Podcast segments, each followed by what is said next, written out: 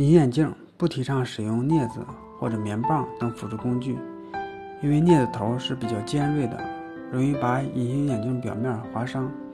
如果说是用镊子去夹隐形眼镜的话，还容易把隐形眼镜夹碎。而镊子和棉棒的头部啊，都含有细菌，很容易把隐形眼镜污染，从而呢引发角膜炎。如果眼镜有分泌物、摩擦感或者结膜充血，甚至角膜上有损伤了，就不要勉强的佩戴眼镜，应该及时的去医院进行检查就诊。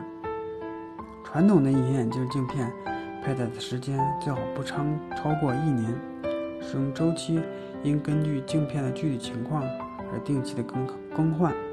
软性的隐形眼镜可以矫正轻度的散光，高度的散光应选择有散光的隐形眼镜。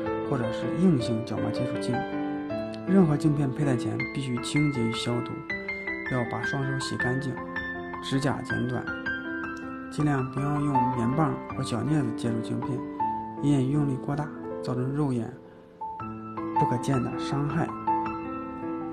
不要用隐形眼镜原装的护理液以外的液体浸泡眼镜，容易损伤隐形眼镜。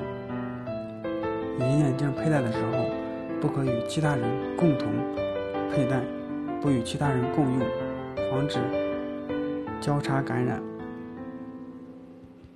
最长半年复查一次眼睛。如果长期不佩戴了，需要定期的更换护理液。长时间不戴，隐形眼镜放在护理液中，应该定期的更换，以防护理液中。滋生细菌或者是发生变质。